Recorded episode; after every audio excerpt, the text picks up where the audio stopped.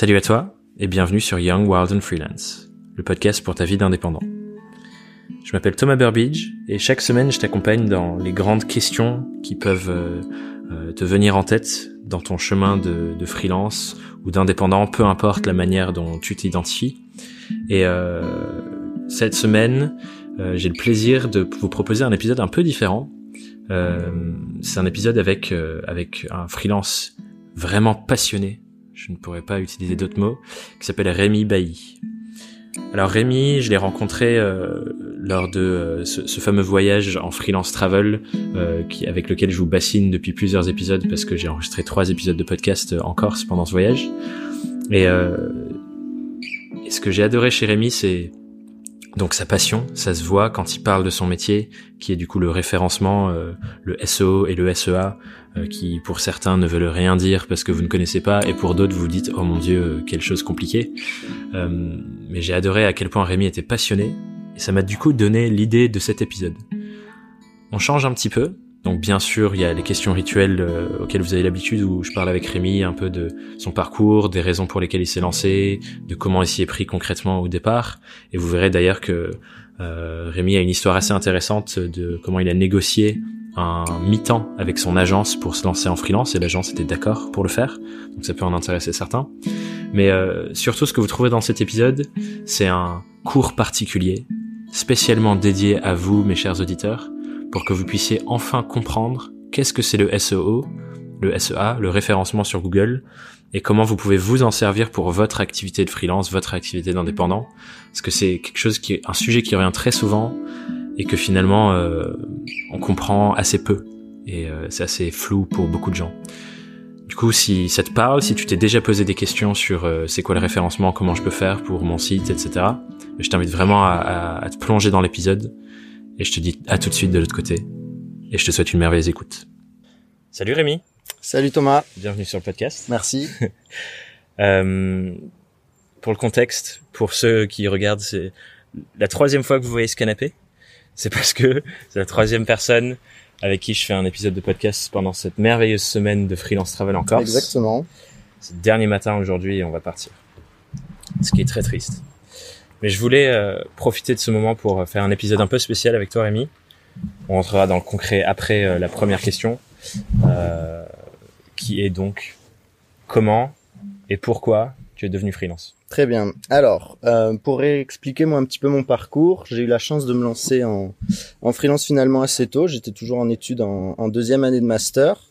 C'était il y a quatre ans, il y a quatre ans déjà. Et à l'époque, j'étais absolument pas dans bah, dans l'idée d'en faire un métier à part entière euh, après après ces quatre cinq années. C'était vraiment, je le voyais vraiment comme quelque chose euh, complémentaire à un CDI, un job euh, ah, tu... en parallèle.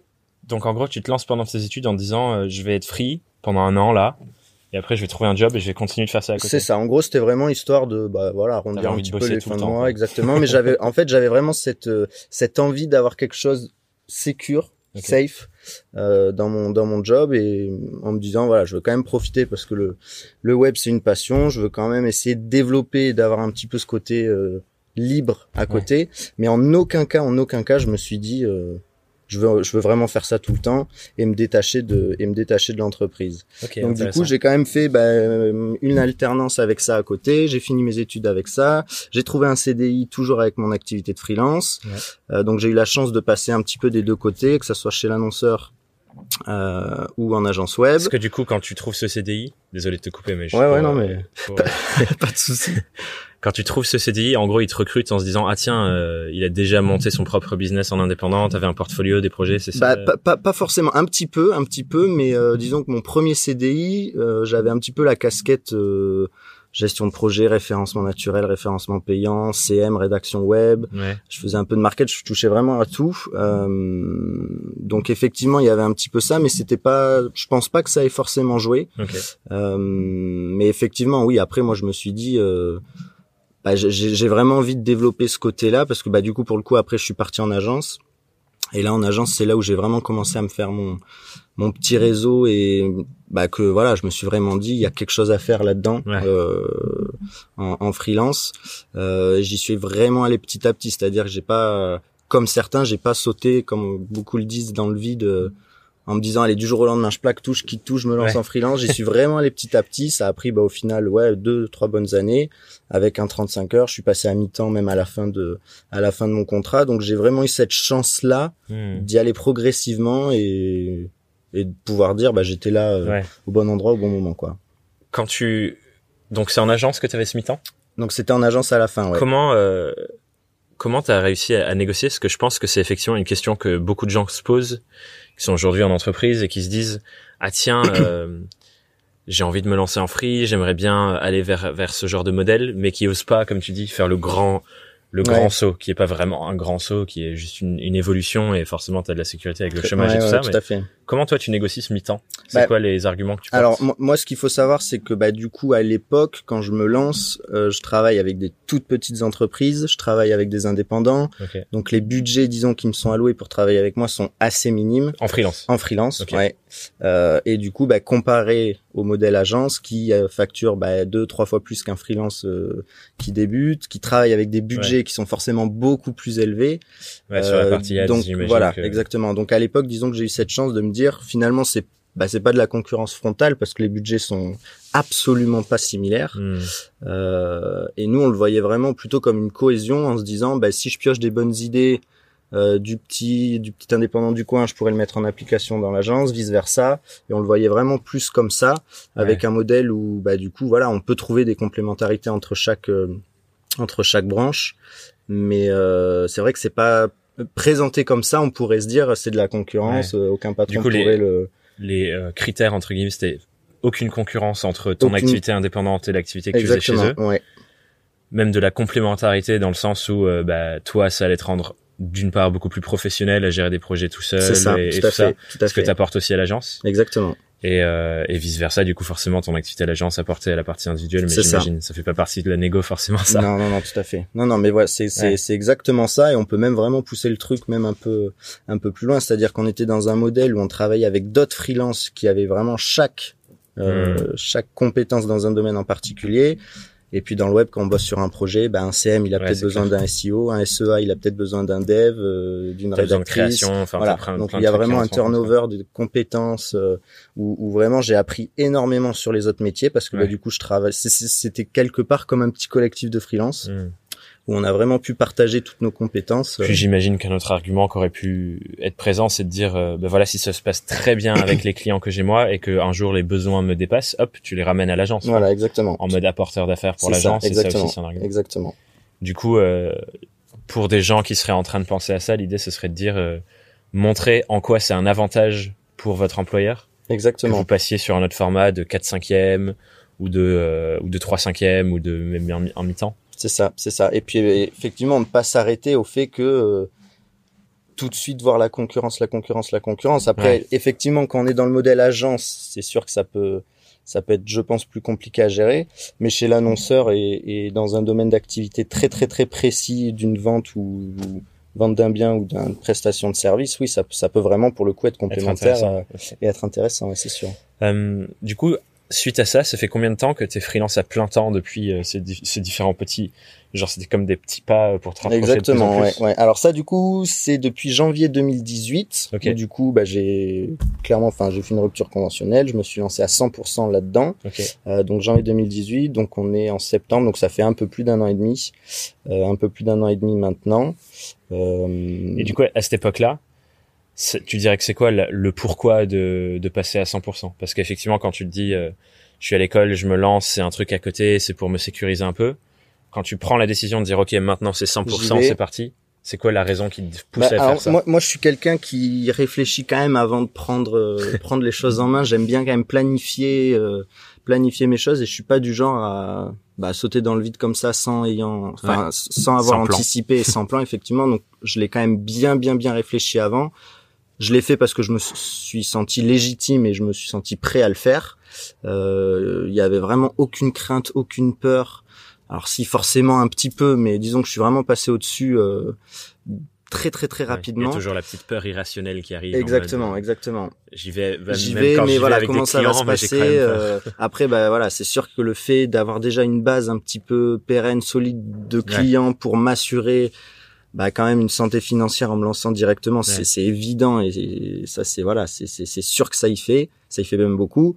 Mais euh, voilà, je me suis je me suis vraiment pas trop posé de questions. Euh, J'étais assez sur le coup euh, euh, optimiste et je me suis senti légitime en me disant voilà, je sais que je suis passionné par ça, je sais que je vais me donner les moyens d'y arriver il faut que j'essaye euh, et puis on, verra ce que on verra ce que ça donne quoi et aujourd'hui dans ta vie de freelance c'est quoi le truc où tu te dis putain euh, c'est dingue euh, j'ai bien fait de faire ça ouais.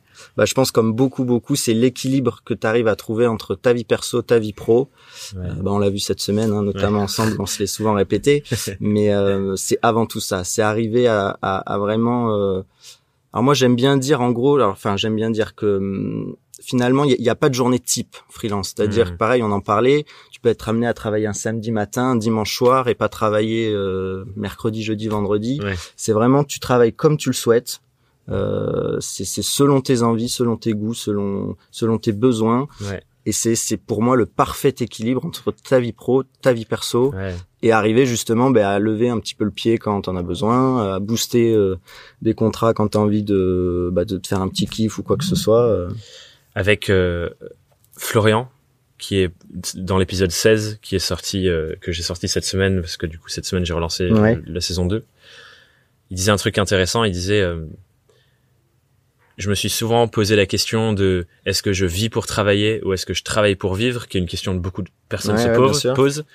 Et lui disait qu'il était arrivé à un stade en étant freelance où c'est je vis et je travaille les deux sont intégrés ensemble. C'est une symbiose. C'est une symbiose, exactement. Et tu, tu te poses juste la question de comment est-ce que je peux intégrer mon travail dans la vie que j'ai envie de vivre et comment est-ce que j'intègre la vie que j'ai envie de vivre dans ma façon de travailler. Exactement. Et les deux sont juste sur un plan d'équilibre, quoi. Ouais, ouais. Bah alors ça, je rejoins totalement. Hein. Et pour moi, aujourd'hui, un freelance qui veut réussir et qui doit se donner les moyens de réussir, c'est avant tout la passion. Hmm. C'est si t'es pas passionné par ce que tu fais, enfin on en parlait pareil tout à l'heure, moi un freelance qui réussit et qui est épanoui, mais qui n'est pas passionné par son job, j'en connais pas personnellement. Peut-être hmm. que ça existe, mais effectivement pour parler de cette euh, complémentarité et effectivement le fait de se dire, ben au final ça revient presque même à dire que c'est pas du travail. Si on pousse vraiment le truc très loin, c'est c'est une passion.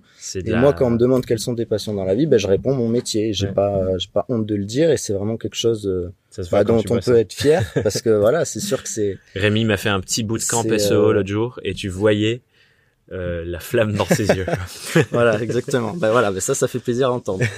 Donc euh, non, non, mais mais enfin, on en rigole, mais c'est c'est exactement ça. La passion, c'est ce qui vraiment doit te, c'est ton lève-motif de tous les jours. Quand tu te lèves, pareil, je sais plus avec qui je disais le lundi matin on, quand on en parlait, c'est c'est exactement ça. T'as pas, t'es content d'aller au boulot. Le lundi matin, euh, quand t'es passionné par ce que tu fais, ça existe pas. Le, ça. le mauvais lundi matin. Exactement. C'est drôle parce que la newsletter que j'ai avec Marie de Surf en freelance, je sais pas si tu l'as suivi, mais elle s'appelle Comme un lundi.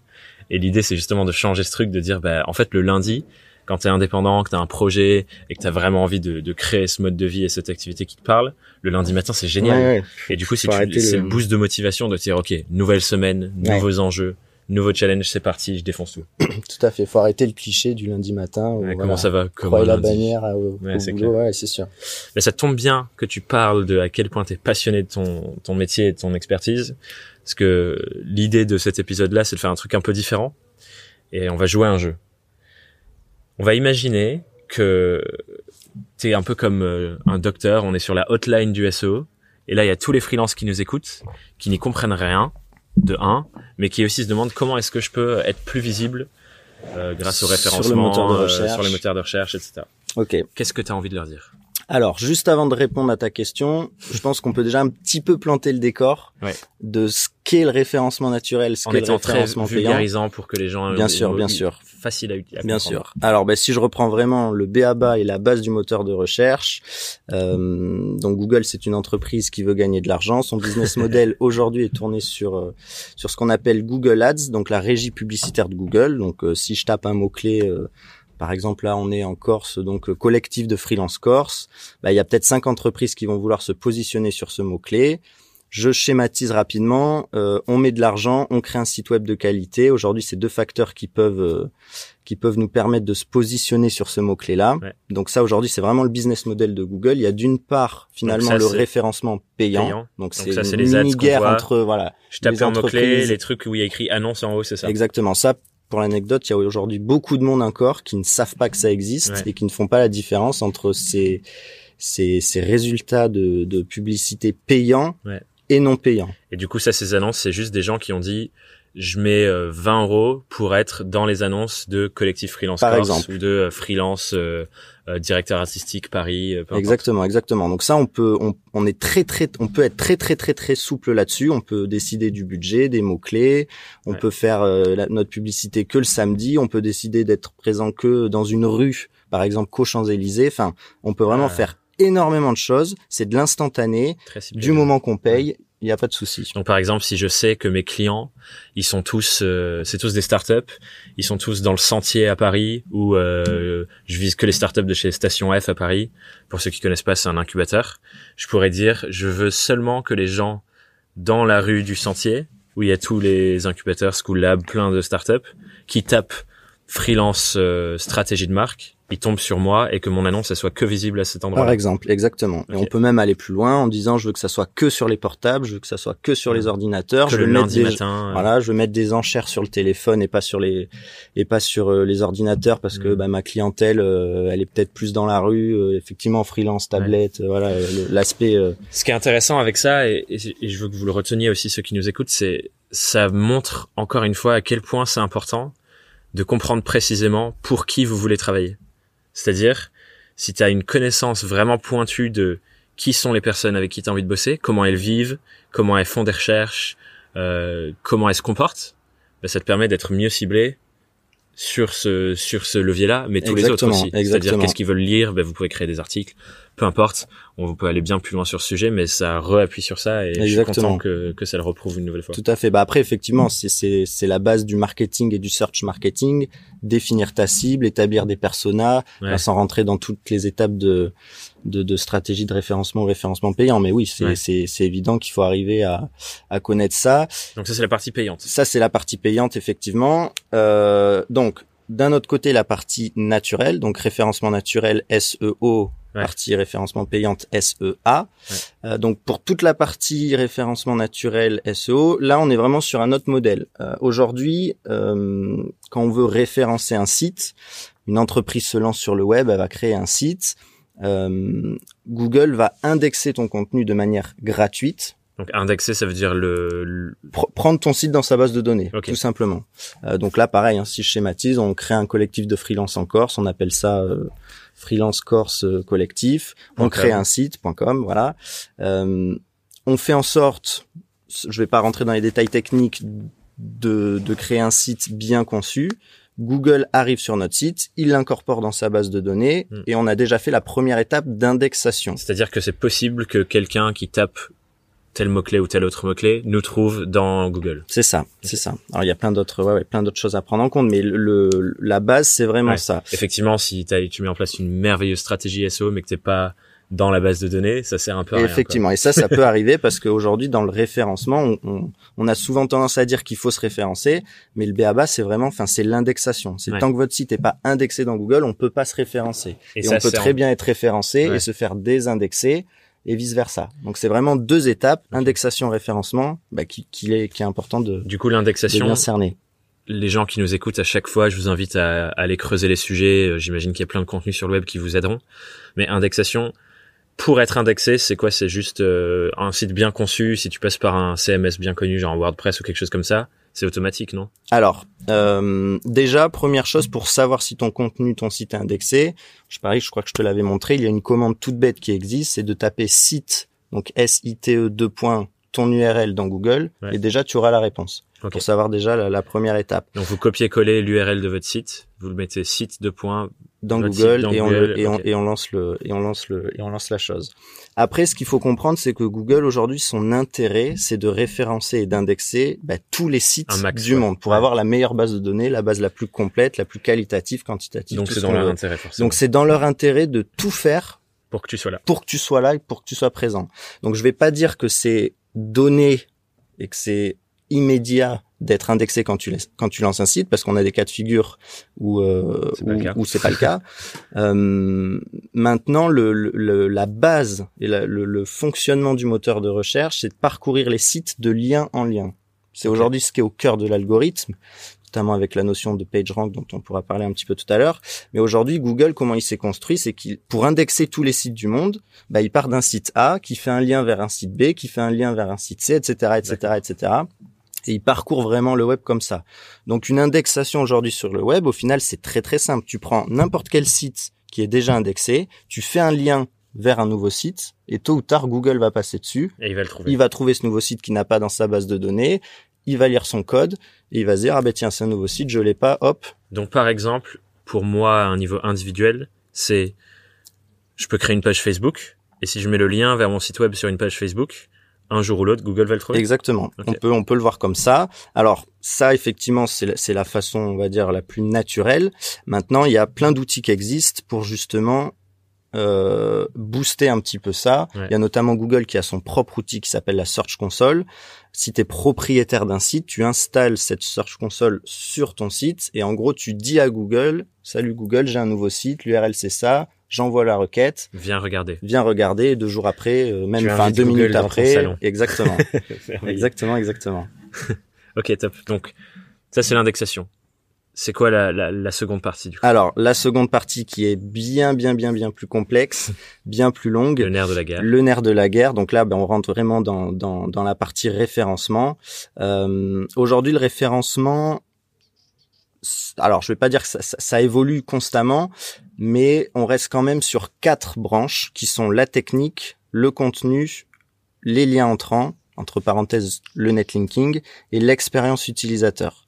Sans rentrer trop dans les détails sur les quatre euh, sur les quatre points, la technique, bah, au final, ça revient un peu à ce qu'on vient de dire. C'est faciliter l'indexation, faire en sorte que Google parcourt facilement ton site. Très bien. En gros, l'idée, c'est de faciliter la tâche pour Google. C'est en gros, voilà, tu, tu dis. Euh... Et plus c'est facile pour lui, mieux t'es référencé. Alors, plus c'est facile pour lui, mieux tu vas être indexé dans un premier temps. Euh, tu lui facilites la tâche. Après, pour être mieux référencé, ça va plus passer justement sur la partie contenu et la partie netlinking. Aujourd'hui, la partie technique, alors forcément, il y, a des petites choses qui vont faire que tu seras bien référencé. Mais euh, dans le référencement aujourd'hui, la partie technique, elle peut, elle peut faire péter un site de désindexation. Mais c'est pas non plus. Et c'est vraiment pas au cœur de l'algorithme. Voilà. Euh, la partie contenu, bah, tout simplement, c'est aider Google à comprendre de quoi parle ton site. Ouais. Si, Donc, créer du euh, contenu créer qui parle à ta cible, avec des mots-clés que tu cibles, etc. Exactement, comme tu le fais très bien, toi, sur les podcasts, avec tes URL spécifiques, où tu détailles vraiment avec du vrai contenu textuel ce dont on est en train de parler. Pour, euh, pour ceux qui nous écoutent, je vous invite à aller écouter l'épisode avec Alexis, l'épisode 9. Euh, où on parle vraiment que de création de contenu du coup et effectivement ça fait le lien avec euh, ce que Exactement, tu dis et les, questions que je vais te poser après euh, parce que c'est vrai que bah, pour exister et continuer de développer euh, ta visibilité sur le web, notamment quand tu écris des articles. Et je te parlerai d'autres sujets après, mais euh, ça passe vraiment beaucoup par l'écriture aujourd'hui. Exactement, exactement. Aujourd'hui, le, le, contenu, c'est vraiment, euh, bah, c'est vraiment essentiel parce que Google aujourd'hui, il a besoin de comprendre. Il a des outils, il développe plein plein de choses au niveau de son algorithme. Ouais. Euh, il y a même, enfin des voilà des brevets qui sont déposés. Il y a, il y a plein plein plein plein de choses derrière. C'est vraiment c'est vraiment quelque chose d'assez énorme bah pour euh, et, et, dans toutes les langues du monde. Parce qu'il n'y a pas enfin là on parle du français mais c'est vraiment Google est présent partout est présent quand même partout dans le monde. Euh, donc l'idée voilà c'est vraiment de travailler sur ce qu'on appelle la sémantique. Donc aujourd'hui on a des outils dans le référencement qui te permettent d'optimiser ta sémantique ouais. justement pour le moteur de recherche. Mmh. parce que l'objectif c'est ça. Tout en restant naturel pour l'humain Ouais. On dit souvent, il faut écrire une des bonnes qualités web. On dit euh, écrivez de manière naturelle pour l'humain, tout en pensant au moteur de recherche. Ouais. Et le tout en pensant au moteur de recherche, il est quand même très, il important. est quand même très très très très très très très important. Un autre bon exemple pour ceux qui nous écoutent pour aller voir des très bonnes pratiques de ça, c'est Danilo Duchesne. Je pense que t'es es, d'accord avec moi là-dessus. Ouais. Quand tu tapes, par exemple, euh, j'ai pas fait l'expérience, mais on pourra le faire, consultant en Facebook Ads j'imagine qu'il ressent en premier parce qu'il crée tellement de contenu sur des mots-clés cibles en se disant ben, j'ai envie d'être présent quand les gens tapent ça dans Google que forcément il remonte. Effectivement, ouais. Et est-ce que du coup, autre question, c'est plus tu crées de contenu, est-ce que le fait que Google voit que tu as plein de contenu euh, de qualité sur différents mots-clés, ça contribue à faire ressortir encore plus certains mots-clés de base alors que si tu avais un seul article, ça serait moins puissant. Ouais, alors ça, dans, dans le référencement, on appelle ça le, le, fait de créer plusieurs contenus, de les lier entre eux. C'est une notion qui s'appelle le maillage interne. Okay. En gros, c'est-à-dire t'as, euh, je sais pas moi, t'as 100 pages sur ton site web, la façon dont tu vas les lier entre elles, hmm. il y a même une notion euh, du cocon sémantique, en écriture, enfin arborescence de site en silo. Enfin voilà, on peut pousser le truc très très loin. Mais voilà, en fait, l'idée c'est toujours la même chose, c'est aider Google à comprendre ton contenu et à lui hmm. faciliter ta tâche. Si Google arrive sur ta page d'accueil et qu'il a 100 pages qu'il peut visiter qui parlent euh, de cuisine, de piscine, de foot, de randonnée, enfin tout ce que tu veux et que c'est pas bien classé, bah disons que tu lui facilites pas, tu lui facilites tu lui facilites pas la tâche. Maintenant, si effectivement tu mailles bien tes pages entre elles avec des silos que tu fais en sorte de lui, bah de, ouais, toujours la même chose, hein, de lui faciliter la tâche. Ça, ça, ça peut, ça peut t'aider. Donc pour répondre à ta question, oui, mais il faut que ça soit bien fait. Ok. Est-ce que tu peux parler du coup du, donc là on a fait technique, on a fait contenu, on reviendra sur contenu juste après. Il y en avait le troisième, c'était le netlinking. Exactement. Je pense que un qui est important. Alors, ben, c'est le plus important. Justement, on termine, on, monte crescendo avec la technique et le contenu. Parfait. Là, le netlinking, c'est vraiment le plus important. Euh, pareil, j'en parlais aussi un petit peu au début. C'est sur ce modèle-là que Google s'est construit, le moteur de recherche euh, qui a été créé en 80, dans les fins, voilà, fin de l'année. 90, euh, c'est vraiment son modèle, c'est-à-dire je veux parcourir le web avec des liens. Hmm. Donc je, je, me balade de site en site avec des liens. Et aujourd'hui, les liens, donc les, donc il y a plusieurs termes. Ça peut être un lien entrant, un backlink euh, en anglais, le netlinking. On, on utilise plusieurs termes. Euh, mais aujourd'hui, tout ce qui touche à ça, donc avec la notion du page rank. Pour l'anecdote, le page rank, c'est le nom qui a été donné euh, bah, au, fond, enfin grâce au, fondateur de, de, Google, Larry Page, qui a donné finalement son nom à, à l'algorithme. C'est une notion qui a été créée dans les années de, en 1998, je crois. Euh, et aujourd'hui, c'est vraiment le nerf de la guerre. C'est ce qu'il y a de plus puissant dans l'algorithme. Bah, pour la simple et bonne raison que Google aujourd'hui, il a besoin entre guillemets d'avoir des votes, des avis et des opinions en fait de tous les sites du monde qui communiquent entre eux. En gros, c'est de dire euh, s'il y a beaucoup de liens qui viennent d'autres sites vers ton site, c'est qu'il est populaire. Voilà, été positionné un peu comme quelqu'un de confiance. Exactement. À qui d'autres personnes se réfèrent. Exactement. C'est c'est c'est un système de vote en soi. Une recommandation. Ah, ah, c'est intéressant de voir comme ça, c'est dire bah si j'ai un lien sur un autre site qui renvoie vers le mien, c'est comme si, ben voilà, vote de confiance, allez-y, euh, cette personne-là. Voilà, c'est ça, exactement. Comme une recommandation client, en fait. Tout à fait. Alors, présenté comme ça, ça peut paraître simple et on pourrait se dire c'est uniquement la quantité qui compte. C'est bien, bien, bien, bien, bien, bien plus complexe que ça. Il y a énormément de choses à prendre en compte. Hmm. Euh, il faut faire attention à la qualité, à la quantité, d'où vient euh, d'où vient tes liens, si c'est sur du texte, si c'est sur une image, si le lien il est en haut de la page, en bas de la page, si un site fait euh, 1000 liens vers le même site, si tu reçois 10 000 sites, euh, 10 000 liens depuis euh, 10 000 sites différents, enfin voilà, il y a, y a, vraiment plein plein de choses à prendre en compte, c'est assez complexe. Tout con, je fais de la stratégie de marque, les liens qui viennent vers mon site, c'est depuis des sites porno. Voilà. Pour une raison obscure que on ne citera pas, on ne sait pas. Par exemple, par exemple. C'est pas à mon avantage, quoi. Alors, c'est pas ton avantage. Maintenant, ouais, maintenant Google a quand même, euh, bah, dans, dans, un souci de qualité finalement pour son algorithme, sa base de données, euh, Google utilise des pénalités. Donc ça, ah. pareil pour l'anecdote, les pénalités chez Google, c'est que des noms d'animaux. Donc on a Panda pour le contenu, on va avoir Pigeon pour le référencement local, dont on pourra aussi parler un petit peu tout à l'heure. Donc je me suis pris un pigeon si j'ai un lien depuis un site porno. Alors non, justement pour les pour les liens c'est pingouin. Ah pingouin. C'est pingouin, voilà. Donc là pareil, c'est c'est un, euh, une pénalité donc qui est sortie en 2012, en avril 2012, euh, bah, parce que justement Google s'est dit ça devient n'importe quoi sur mon moteur de recherche, tout le monde fait des liens vers n'importe quoi, enfin c'est le bordel, hein, pardonnez-moi de l'expression. Et du coup, Google s'est dit non mais enfin c'est pas possible, il faut que je fasse quelque chose parce que là ma base de données ça devient n'importe quoi, mon moteur de recherche ça devient n'importe quoi. Je vais commencer à, punir et je vais mettre en place un filtre pour les liens de mauvaise qualité. Hmm, intéressant. Donc si tu veux quelqu'un qui fait 100 euh, 000 liens vers un site. Qui crée un faux site pour nourrir un autre site. Voilà, par exemple, et le site il a euh, trois jours, Google va se dire attends c'est c'est quand même bizarre, il y, a, quelque chose il y a quelque chose derrière ça. Là où la pénalité agit euh, énormément, c'est sur ce qu'on appelle les encres. Donc les encres d'un lien, c'est la partie cliquable sur un lien. Donc, ça peut être visiter le site, cliquer ici et que c'est là où voilà, je clique, cliquer ici, voilà. Sauf que ça pour Google, ben, c'est aussi un indicateur de référencement et de, de critères dans l'algorithme parce que ça, ben, forcément, tu peux le personnaliser et tu peux faire le bourrin. Euh, si je reprends mon exemple de collectif euh, freelance Corse, si je décide de me positionner, de me référencer sur ce mot-clé, je pourrais très bien faire une campagne de lien en démarchant euh, la presse, mes amis, euh, les professionnels, mes fournisseurs, mes clients, des choses comme ça. Voilà, et leur dire, ben, à chaque fois que vous me faites un lien, l'encre, je veux que ça soit collectif, freelance, Corse. Sauf que c'est pas naturel, parce que bah, c'est, enfin, c'est tout simplement pas naturel faut qu'il y ait une diversité, de faire comme ça. Donc, faut qu'il y ait une diversité. Justement, le, la pénalité Google Penguin agit là-dessus en disant, ben voilà, les encres, quand c'est suroptimisé, ben, entre guillemets, je pénalise.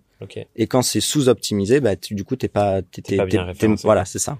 donc, pour, pour répondre à ta question sur voilà les liens porno, les tout tout ce qui peut être un peu touchy euh, et qui sort un peu du cadre euh, de la qualité web, si je pourrais dire, dans dans l'algorithme.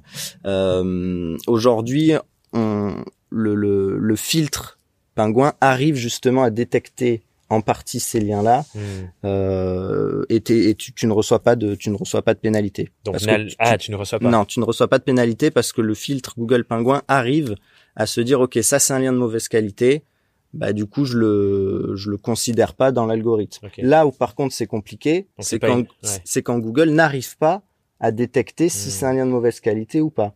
Et on en parlait on en parlait hier où là tu as une autre notion qui rentre en jeu avec ce qu'on appelle le N SEO, le négative SEO, ça c'est notamment une technique. Ouais, mais j'ai l'impression c'est en gros jouer un petit euh, peu, voilà, on part pas, voilà. Ouais, partons pas dans les méandres. On part pas dans les méandres, mais c'est ça existe. Dans ce cas-là, je trouve il y, a une, il y a une base intéressante et je pense, je vais, je vais te reposer une autre question derrière, c'est de dire, ok, si t'es, si on est freelance, on a des freelances en face de nous, c'est nos clients et nous on fait du SEO.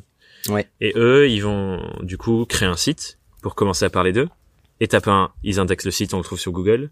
C'est ça. Étape 2, c'est je réfléchis à où est-ce que j'ai envie d'être visible sur quel mot-clé.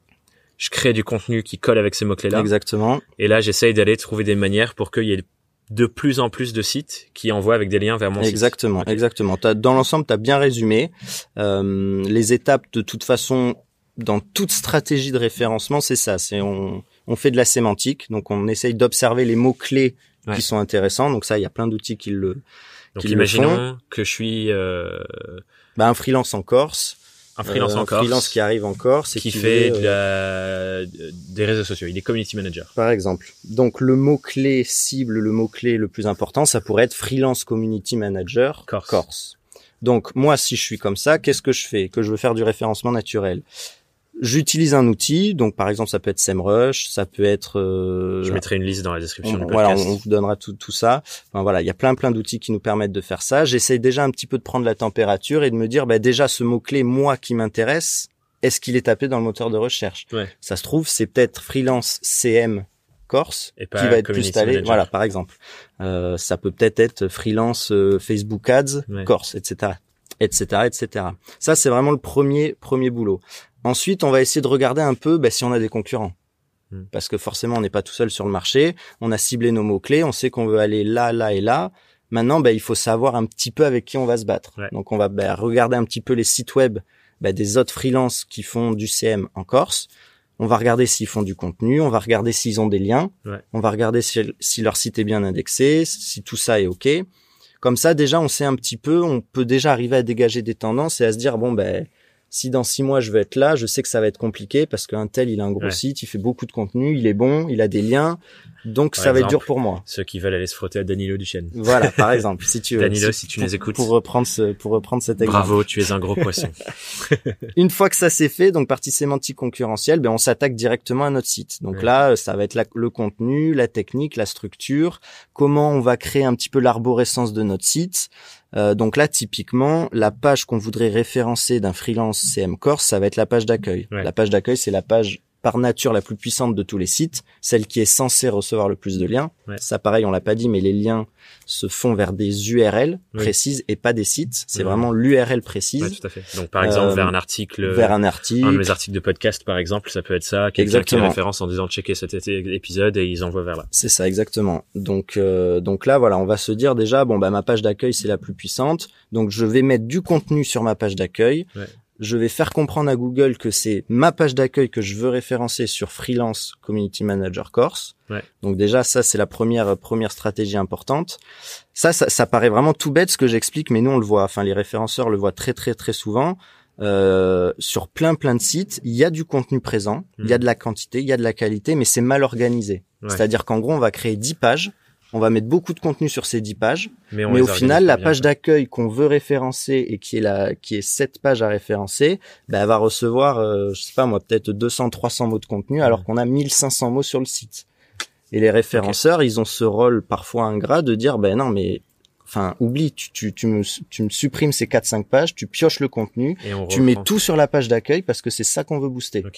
Et ça, voilà, c'est ça arrive souvent. Bah, c'est du contenu, de la réorganisation, et mmh. il faut avoir un peu le spirit ouais. Euh, référencement Google moteur de recherche. Du pour, coup, euh, pour, revenir euh, pour revenir dans notre exemple, ce freelance CM Course, il a fait son site, sa page d'accueil, etc. C'est bien, ça y est, il a du bon contenu, c'est plutôt bien organisé la prochaine étape pour lui, ce serait peut-être d'aller écrire des articles sur d'autres blogs, par exemple, qui parlent de community management, qui parlent de euh, je sais pas, dans, l'optique de, on va voir si tu as bien suivi Tom, d'avoir des liens exactement, qui exactement, exactement, tout à fait, de dire par exemple, ben voilà, parler de, imaginons ses clients à lui, c'est que des restaurants en Corse, de parler de la gastronomie corse, tout à fait, euh, et euh, mettre en avant ses clients ou ce genre de choses. Exactement et même peut-être avoir des liens sur les sites de ses clients pour dire bah voilà notre, nos, réseaux, nos réseaux sociaux sont gérés par machin et d'avoir un lien qui revient vers exactement exactement. Et ça pareil dans le référencement si on prend du recul en fait le référencement c'est très simple. Il y a deux choses. Il y a ce qu'on appelle la partie on site. Ouais. donc toute la partie sur ton site à toi donc technique contenu que tu peux travailler que tu peux optimiser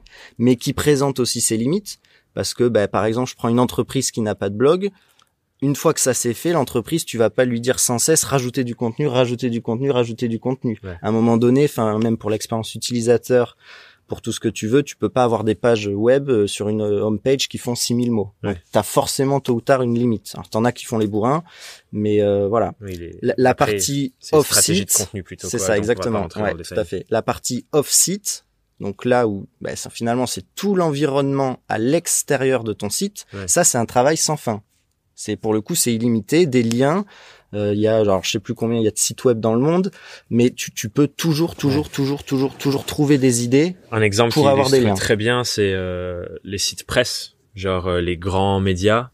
Ils ont tellement de gens qui renvoient vers les médias en termes de sources genre euh, des gens qui écrivent des articles ou des choses comme ça qui renvoient vers euh, source tel article du monde que forcément bah, leur référencement il, explose tout à fait tout à fait effectivement c'est une source d'information en fait. Et c'est une source d'information fiable et populaire pour Google. Du coup si tu penses encore une fois Danilo est un bon exemple euh, désolé si je vous saoule avec Danilo, mais regardez, c'est un bon exemple. Danilo, son, son site et tout le contenu qu'il écrit, c'est une source d'information pour plein d'autres personnes qui du coup renvoient vers lui. Exactement. L'idée de ces podcasts aussi, c'est que bah, ce soit des sources d'information pour que les gens en apprennent plus sur le freelancing, développent euh, euh, les questionnements sur l'activité, etc. Et que ce soit une, un, lieu de destination pour que d'autres personnes qui vont écrire sur ces sujets-là disent, ben voilà, allez écouter ça, euh, parce que c'est une bonne source d'information et que j'ai le lien entrant. Exactement, exactement, tout à fait. Bah, pour compléter un petit peu ce que tu dis, vu qu'on parle des liens, il euh, y, a, y, a, quand même une chose essentielle aussi à, à comprendre, et pareil, hein, on se met à la place de Google. Aujourd'hui, quand on fait des liens, Google, il a besoin de comprendre si vraiment tu recommandes un site, ah si tu lui envoies ta popularité, avec ce qu'on appelle dans le métier, dans le jargon, le jus de liens, euh, c'est notamment ce qu'on on en parlait aussi hier avec l'attribut follow et no follow. Ça, pareil, c'est vraiment, bah, pour le coup, c'est hyper important de le comprendre. Bah donc euh, tous les freelances qui ont des liens entrants, qui veulent booster ça, je vous invite à surveiller ça, à regarder si l'attribut des liens euh, sur les sites euh, sur lesquels vous vous bossez, qui, qui avec qui vous avez vraiment euh, votre réseau et vous avez réussi à construire une, une stratégie de lien. Si vous avez écrit un article de blog invité sur le blog de, je sais pas, Crème de la Crème, un, un autre média, peu importe, checker que le lien qu'on vous envoie, c'est bien un lien en follow. Exactement. Ce qu'on se disait hier, du coup, ce qui est important, je pense, pour les gens ici, c'est que par défaut, c'est un lien follow, c'est-à-dire qu'il vous envoie la popularité. Et c'est seulement si la personne déjà comprend un peu cet univers-là, rentre dans dans le code et dit en fait je veux pas envoyer la popularité. Exactement. donc c'est un lien neutre en fait. C'est ça. exactement, pas. exactement. Donc ça fait quand même de la pub pour l'entreprise. C'est quand même toujours intéressant de le prendre. Mais ça marche pas pour Google. Mais d'un point de vue euh, d'un point de vue algorithmique algorithmique pour la page rank, c'est comme une pub télé, c'est comme euh, une campagne média, euh, radio, ce que vous voulez. Sur du pur Google, ça. Sur, sur du pur Google, une pub à la télé pour votre référencement, c'est zéro, c'est peanuts, c'est y a. Y a... Est-ce qu'on peut j'ai envie de faire un, autre exercice. Là, on a pris un exemple d'un freelance, community manager, etc., qui est de base quelqu'un qui va plutôt faire de la rédaction et qui sera à l'aise à écrire des articles. J'aimerais bien qu'on prenne un autre métier euh, parce que c'est un sujet que de discussion qu'on avait eu avec Alexis où justement il y a des gens qui lui disent oui mais Alexis euh, parce que lui il fait du copywriting euh, création de contenu etc on lui dit oui mais Alexis toi c'est ton job. C'est facile d'écrire des articles de bosser sur ton référencement et ainsi de suite. Bah j'ai j'ai un enfin t'as as, peut-être un exemple mais sinon j'en ai un très bon bah, aussi. j'aimerais bien euh, citer un exemple et prenons un exemple de freelance pour que ça parle aux gens qui nous écoutent aussi pour ceux qui se disent bah oui mais moi j'écris rien. Je suis peut-être bah, photographe ou eh ben, vidéaste. voilà c'est ce que j'allais dire. Ah, bah, l'exemple classique c'est le photographe euh, Aujourd'hui, dans le référencement, quand tu veux référencer un site d'un photographe, bah, c'est très compliqué. Hmm. Parce que le photographe, à part de la photo, il va pas bah, il a pas grand chose. C'est ça. Donc sur sa homepage, tu vas avoir la balise titre à la limite.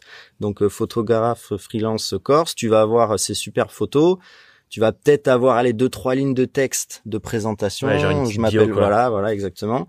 Mais par contre si tu demandes enfin et même hein, si tu regardes la plupart des sites des photographes aujourd'hui le contenu textuel il est il est très très très très faible.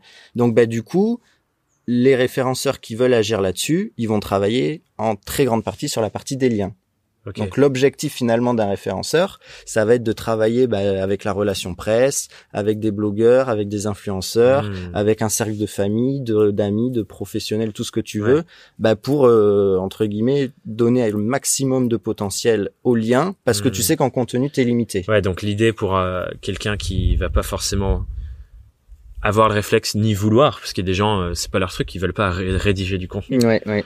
Pour eux, l'enjeu, c'est qu'il y a un maximum de personnes qui renvoient vers leur site. Exactement. Donc par exemple, une stratégie pour un photographe qui voudrait pas écrire, ça pourrait être ben, prendre du temps pour faire des photos pour des influenceurs, par exemple. Par exemple. Sur des blogs connus sur un sujet qui parle à, ce que tu fais, et que ces personnes-là mettent à chaque fois un lien vers ton site. C'est ça. mode photographie par euh, euh, euh Tom Tom Duchmuc par exemple euh, et que ça renvoie vers son site. C'est ça exactement. Des liens en do follow. J'insiste bien. du coup, si on est dans et après, du coup, j'imagine que les influenceurs slash blogueurs ne... blogueurs peut-être si parce qu'ils sont obligés de travailler le SEO mais les influenceurs qui ont un blog ouais. pas forcément leur truc ils sauront pas forcément euh, aller dans ce niveau de détail. Tout à après effectivement c'est un truc à checker. Et maintenant que vous vous savez que ça existe checkez-le. Voilà exactement. Donc ça au passage ouais juste pour finir là-dessus sur ce follow no follow c'est quand même enfin c'est vraiment super super important il y a, y a, pas forcément besoin d'avoir des grandes compétences techniques. Hein. Pour ceux qui bidouillent un petit peu le code, c'est du HTML. Hein. C'est vraiment un niveau webmaster peut peut le faire. Il suffit tout simplement d'aller cliquer sur le lien avec la, la souris clic droit, inspecter l'élément de votre navigateur. Un lien, c'est une balise A, et euh, regardez justement si vous voyez ce, ce petit no follow, no follow devant. qui euh, voilà a rel euh, égale guillemets no follow et ça vous permet déjà du de, coup déjà de savoir. Pour continuer dans cet exemple du photographe, imaginons du coup, ok, je me lance, j'ai mon site, je commence à créer du contenu, donc à faire des photos pour d'autres sites pour que j'ai des liens entrants, qui peut être une stratégie. Euh, je pense qu'il y a une autre idée aussi qui peut être intéressante pour tout le monde, pas seulement photographe d'ailleurs, pour ceux qui créent du contenu aussi, en, de s'entourer de d'autres personnes qui sont du coup pas forcément concurrentes, on revient sur le sujet par rapport à l'agence, mais complémentaires, pour se recommander les uns les autres via des sites ou créer du contenu sur l'un ou sur l'autre, euh, imaginons du coup, je suis photographe, je travaille avec un styliste mode qui a un site aussi. Ouais. Et ce styliste, il pourrait écrire, euh, genre mettre un, une page sur son site avec euh, euh, les professionnels en qui j'ai le plus confiance et mettre un lien vers mon site. Par exemple. Exactement. ça, bah, c'est un autre lien. Effectivement, bah, c'est très bien parce que je comptais, en, tu, tu m'amènes vers la direction euh, dans laquelle je, je voulais aller justement par rapport à tout ça. Aujourd'hui, en fait, ce souci-là, tout le monde l'a eu. C'est-à-dire que le référencement, on sait que ça passe par les liens en grande partie. Donc c'est le nerf de la guerre hein, dans le référencement, obtenir des liens de, de bonne qualité. Ouais. Ben, donc il y a tout simplement des personnes qui se sont dit ok moi j'ai potentiellement un réseau de 1000 sites, mmh. je connais des photographes, je connais je connais 1000 euh, personnes qui ont 1000 personnes qui dans des activités différentes. Pourquoi je les rassemblerai pas sur une plateforme ou quoi que ce soit? Et puis ben, chacun vient faire son marché. Donc en gros tu mets en place une base de données en disant le site c'est ça, euh, son netlinking, la valeur de son netlinking potentiellement c'est ça, ça, ça et ça. Ben, si tu veux un lien là-dessus, bah tu tu tu tu m'appelles, on échange, hmm. euh, on négocie un lien, un tarif et puis je te fais un lien. Ok. Et ça aujourd'hui, c'est quelque chose qui marche énormément. Donc il y a des gens qui il y a un énorme business là-dessus ouais. parce qu'il y a plein plein plein de plateformes de liens qui sont en train de se mettre en place. Parce que bah, tôt ou tard, le référenceur, de toute façon, il va être comme comme j'expliquais tout à l'heure, il va être confronté au à la limite du contenu qu'a une personne. Et vu que les liens c'est infini, illimité et que ça s'arrête jamais, ouais. il y a un Donc il y a des gens qui vont par exemple euh, je donne un exemple tout con, on continue sur le photographe, monter un annuaire de tous les photographes freelance en Corse. Et du coup, il va créer genre une page profil de tous ces photographes avec un lien vers leur site. Par exemple. Et lui, du coup, il va monétiser le fait d'aller voir des photographes et dire si tu veux un lien entrant pour ton référencement parce que c'est important, ça te coûte 20 balles, 40 balles. Euh, on regardait sur un site hier que tu me montrais, c'était 30, 40 euros. C'est que 30 euros et tu as une page profil sur mon site où tu expliques ce que tu fais avec un lien vers ton site. Exactement, ça, hein exactement. Alors pareil, hein, après pour continuer un petit peu dans ce que tu dis, euh, il y a vraiment de tous les prix. Ça, ça peut démarrer à ouais 20, 30, 40, 50 balles. Ça dépend de la qualité du site et tout ça. Exactement, Et, ça, et, ça, monte à plusieurs milliers d'euros, voire dizaines de milliers d'euros parfois sur des bah, sur des sites médias français très très très populaires. Euh, là où vous pouvez obtenir euh, bah, des liens en follow, en no follow, euh, sur une thématique très précise avec un article super bien rédigé. Euh, bah, parce que voilà, je pense que bah, tôt ou tard, on, on est forcément confronté à bah, une pénurie d'idées finalement pour se dire bah là franchement j'ai fait le tour euh, à qui je peux faire des liens j'ai contacté tout le monde j'ai plus d'idées je suis, je suis limité mais mon référencement bah je suis, je suis pas j'ai pas encore ce que je veux. Du coup je me tourne vers, vers cette partie là ouais. au passage ce que Google ne préconise pas et ne recommande pas bah parce que finalement on vient perturber son algorithme de hmm. vote. Parce qu'il y a un aspect financier et d'échange de business derrière. Et ça Google forcément lutte. ouais, donc ça c'est genre contre ça. dernière étape quoi. La première étape c'est pas d'aller acheter des liens quoi. C'est ça exactement.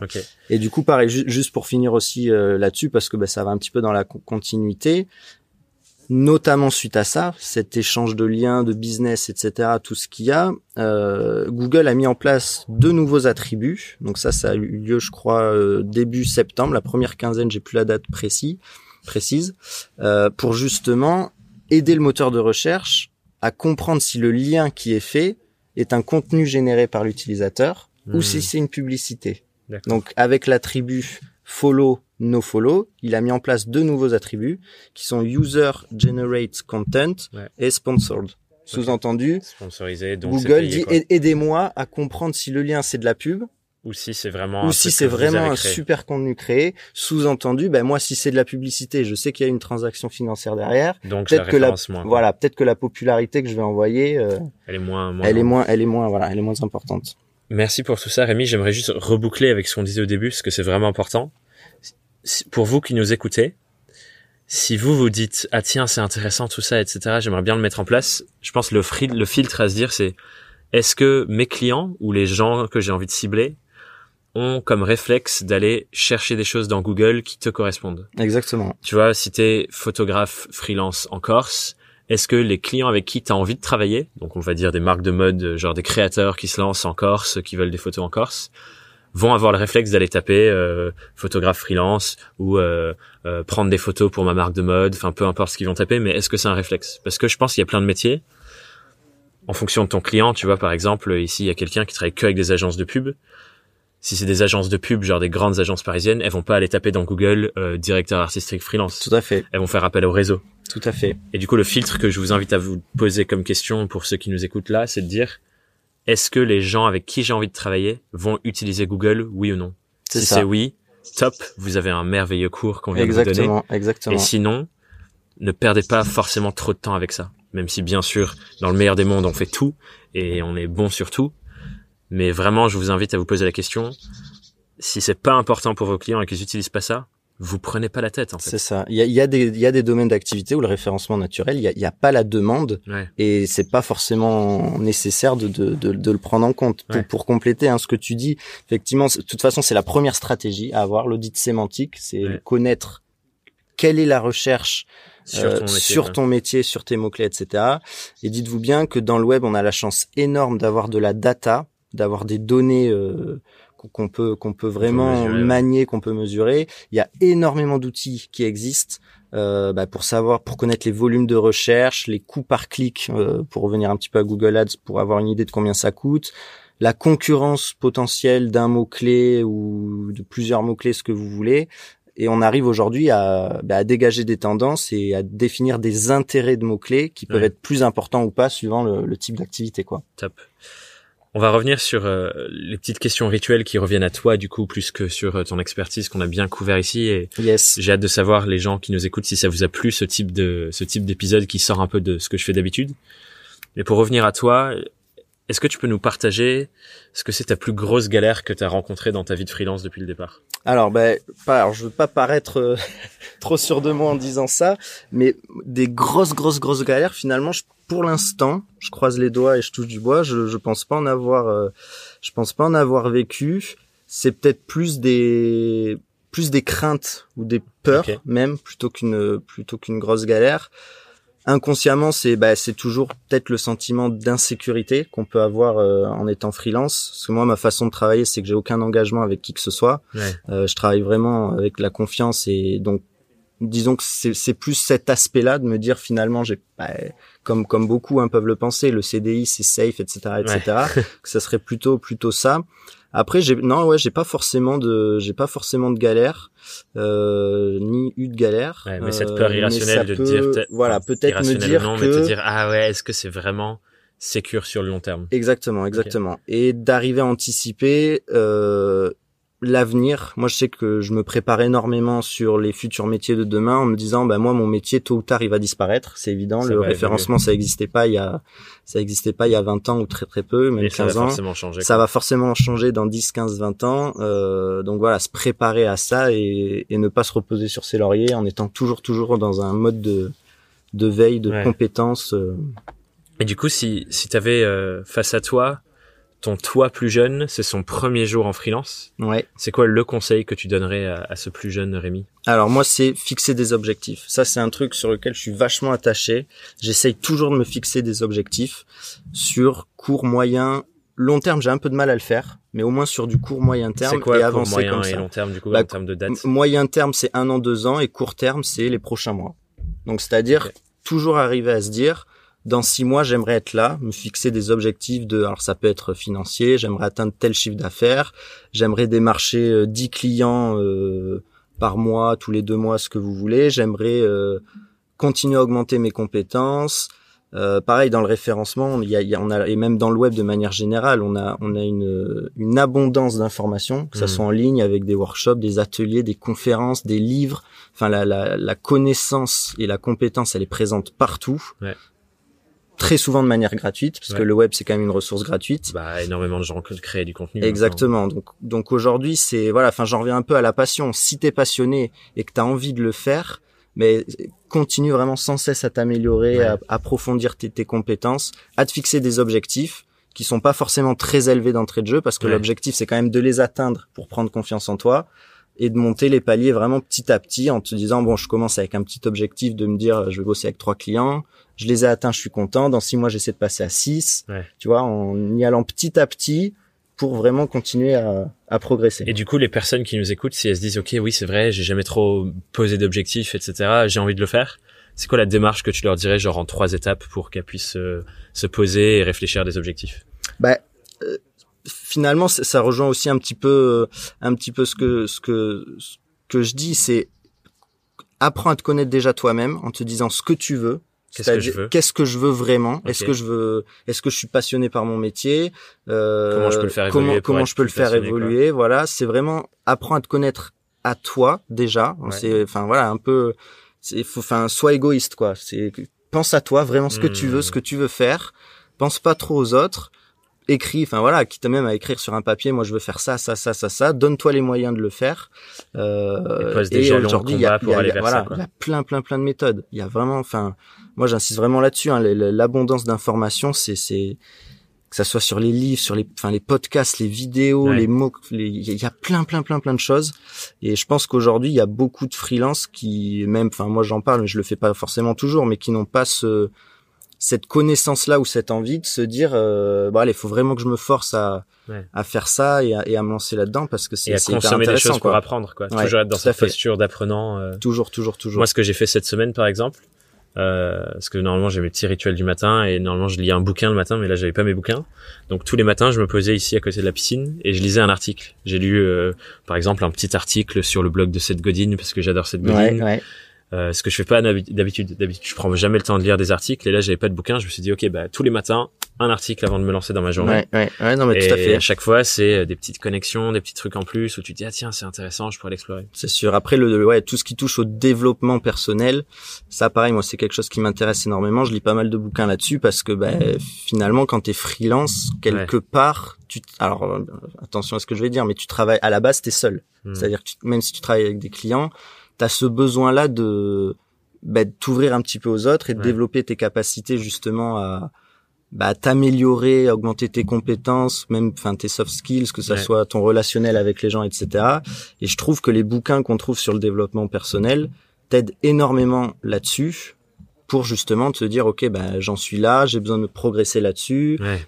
Faut que je me fixe un objectif de d'aller parler à 10 personnes quand je vais faire ça. Ouais. Voilà, c'est vraiment cette démarche là de Je trouve euh, et c'est quelque chose qu'on dit beaucoup avec Marie de de surf, c'est euh, l'entrepreneuriat et donc le freelancing aussi, c'est un des outils de développement personnel les plus puissants parce que tu découvres tellement de choses sur toi et aussi tu te prends des, des baffes quand ça marche pas. Tout à fait. Que tu, c'est vraiment un chemin de découverte en fait. C'est ça, tout à fait. Au-delà de l'aspect business et ainsi de suite, tu vas découvrir tellement de choses sur toi et tu vas être contraint de sortir de ta zone de confort. C'est clair. Et du coup, ça, je trouve ça merveilleux. Et puis, oui, oui, pour finir, ouais, ouais, c'est clair qu'il y, y, a énormément de choses. Et puis aujourd'hui, avec tout ce qui se passe avec les collectifs de freelance, etc. On est vraiment en train de créer une communauté d'entraide, de partage, euh, et, et c'est sûr que ça peut, ça peut, ça peut rassurer tout le monde. Donc un freelance qui veut se lancer à son premier jour, bah ouais, j'ai envie de lui dire, va rejoindre un collectif de freelance. Ouais, trouve des gens. Force-toi à parler avec tout le monde, à vraiment te, voilà, à faire parler de toi, à aller vers les autres, et c'est top que ça sera forcément positif tôt ou tard, quoi. C'est top que tu commences à parler aux gens qui nous écoutent, parce que la dernière question rituelle, c'est si tu avais une question à poser aux auditeurs du podcast pour qu'ils réfléchissent cette semaine à leur activité, ce serait quoi la question? Alors, ouais, ça, j'ai, pareil, j'ai, bien réfléchi. Moi, il y a un concept japonais que j'adore. Je sais pas si tu le connais, que personne. Dis-moi. Bah non, vas-y, je te Non, alors c'est l'ikigai. L'ikigai. L'ikigai. alors ça, moi, c'est quelque chose que j'adore. J'ai, découvert ça grâce à Idriss Aberkan. Je sais pas si, voilà. Petite euh, petite mention pour lui. Idriss, si tu nous écoutes. Voilà. euh, c'est quelque chose que je trouve vraiment génial. Euh, donc dans le concept japonais, l'idée voilà, c'est de se dire euh, il faut avoir une raison d'être, une raison de vivre, il faut être, euh, il faut avoir un but et donner un sens à sa vie. Et donc ce concept japonais repose sur quatre choses. Donc euh, ce que j'aime faire, enfin ce qui m'intéresse dans la vie, ce que t'aimes faire, ce euh, qui peut être euh, intéressant pour la société, pour les entreprises, un truc bénéfique pour ce que tu as envie de contribuer au monde. Exactement. ce à quoi potentiellement t'es bon. Donc l'idée, bah, c'est entre guillemets de pas faire de la merde. Hein, là où, là où t'as des compétences. là où t'as des compétences, voilà. Et la quatrième chose, c'est ce pourquoi tu peux être payé. Ouais. Et donc bah, l'objectif, en fait, moi ma question, c'est de se dire si tu prends ce schéma, donc tu fais des ronds hein, finalement euh, avec les quatre euh, notions qu'on vient d'évoquer, si tu arrives à rassembler ces quatre choses en une chose, en une chose, bah, c'est c'est que tu as trouvé ta raison d'être. Exactement. Euh, et moi, bah, du coup, la question que j'ai envie de poser, c'est si vous regardez ces quatre choses, où, où estimez-vous, euh, enfin, où, où, en êtes-vous actuellement? Quel est votre objectif à terme euh, dans ce dans ce schéma-là? Et ça permet vraiment d'apporter une, une opinion en se disant ben moi je sais qu'il va falloir que je progresse sur euh, mes compétences là-dedans. Je contribue pas forcément à la société en faisant ça ou quoi que ce soit. Et aujourd'hui le freelance passionné euh, c'est le point de rencontre en fait. c'est le point de rencontre pour moi de ces quatre choses du coup, la question, je vais, je vais me permettre de la reformuler pour les, les gens qui nous écoutent, c'est quelle est la croisée des chemins entre ce que tu aimes faire, ce pourquoi tu as envie de contribuer au monde, là où tu es bon, où tu as des compétences, et là où tu peux te faire rémunérer. Où tu peux gagner de l'argent. tu peux gagner de l'argent. Et quand tu croises ces quatre éléments, bah, tu as trouvé euh, ton, ton sweet spot. quoi. Exactement et mets de la valeur sur ça et pose-toi ces questions parce que je pense qu'on se les pose pas du tout assez régulièrement. Non, non, non. Et on, on, se questionne trop souvent sur un des quatre piliers et jamais les quatre ensemble. Et c'est pour ça que j'adore cet outil de l'ikigai. Et le schéma est beau en plus, ça me fait penser à très très bien, ouais, tout à fait. À, un mandala. Donc c'est plutôt à fait, chouette. Tout à fait. Donc posez-vous avec ça et je mettrai justement dans la description euh, un, petit outil pour euh, pour se questionner là-dessus parce qu'on utilise aussi cet outil avec Marie. D'accord. Donc je vous mettrai un petit outil pour l'utiliser. Merci pour cette question, je la trouve top. On l'a pas encore eu sur le podcast et c'est vrai que c'est très très important. Et même pour conseiller ouais, le, le concept un petit peu plus loin, je crois même que dans les mythes japonais, etc. L'objectif, c'est de trouver ça plus tard dans sa vie. C'est-à-dire que l'objectif, c'est pas de le trouver à 20 ans, 25 ans.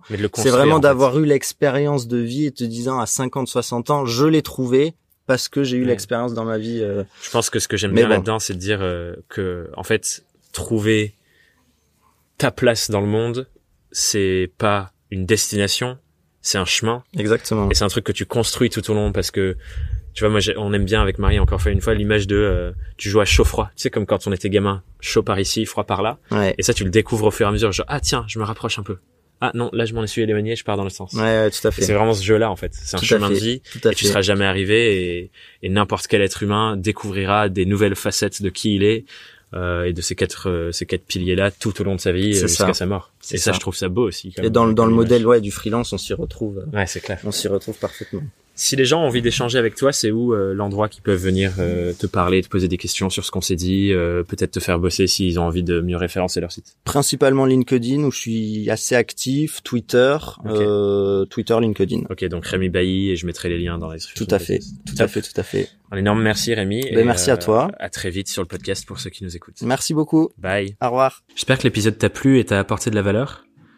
Je sais que c'est un format un peu différent, mais du coup, je suis aussi curieux de comment vous, vous l'avez vécu euh, en, écoutant. Est-ce que vous avez bien aimé ce format euh, presque comme un cours particulier sur un sujet donné pour, euh, pour vous accompagner? Le SEO, c'est quelque chose qui, qui, comme je le disais en, en début d'épisode, que peu de gens comprennent vraiment comment ça se passe, tout ce qui est derrière. Donc, si ça vous a plu, je veux bien vos, vos retours et vos feedbacks. Donc, n'hésitez pas soit m'écrire par mail à hello@thomasburbidge.com ou sur Instagram pour ceux qui, qui suivent la page sur Instagram. Le, le, lien que je ferai simplement pour conclure, c'est le lien avec l'épisode précédent, l'épisode 20, où j'étais euh, en solo devant ce micro et vous parlais de, de marketing et de comment faire pour euh, changer votre mindset et votre regard sur le marketing et comment aussi euh, créer un, un marketing qui vous ressemble davantage. L'invitation que je vous fais du coup, c'est même si euh, cet épisode vous a inspiré, vous, avez, euh, vous y avez vu plein de choses qui pourraient être très intéressantes pour vous, ne vous forcez pas, ni pour le SEO, ni pour n'importe quel autre euh, format de marketing, ne vous forcez pas à mettre en place des stratégies marketing qui ne vous ressemblent pas. Parce que si vous vous forcez à mettre en place des choses qui vous ressemblent pas, vous les tiendrez pas sur le long terme et vous arriverez jamais à vraiment ancrer des systèmes euh, de marketing, de communication qui soient vraiment à votre service et qui vous aident à, avancer et à créer quelque chose qui vous inspire. Parce que euh, pour, pour lier avec ce, sujet du mindset sur le marketing, tant que vous ne verrez pas ça comme un jeu, comme quelque chose qui vous amuse et qui, qui vous aide à, à, vraiment euh, prendre du plaisir, à vous marketer et à travailler sur votre marketing, vous pourrez jamais avancer et créer des choses puissantes. Donc si le SEO vous paraît inspirant, vous avez envie de jouer au référencement sur Google et monter dans, dans les différents grades euh, pour arriver à la première place sur tel ou tel mot-clé, ben jouez et, euh, et amusez-vous bien. Et si le SEO vous parle pas, jouez à autre chose. Voilà. Sur ce, je te souhaite une merveilleuse semaine. Passe à l'action, passe à l'action, passe à l'action. Et euh, je te dis à très vite sur Young, Wild and Freelance. Bye bye.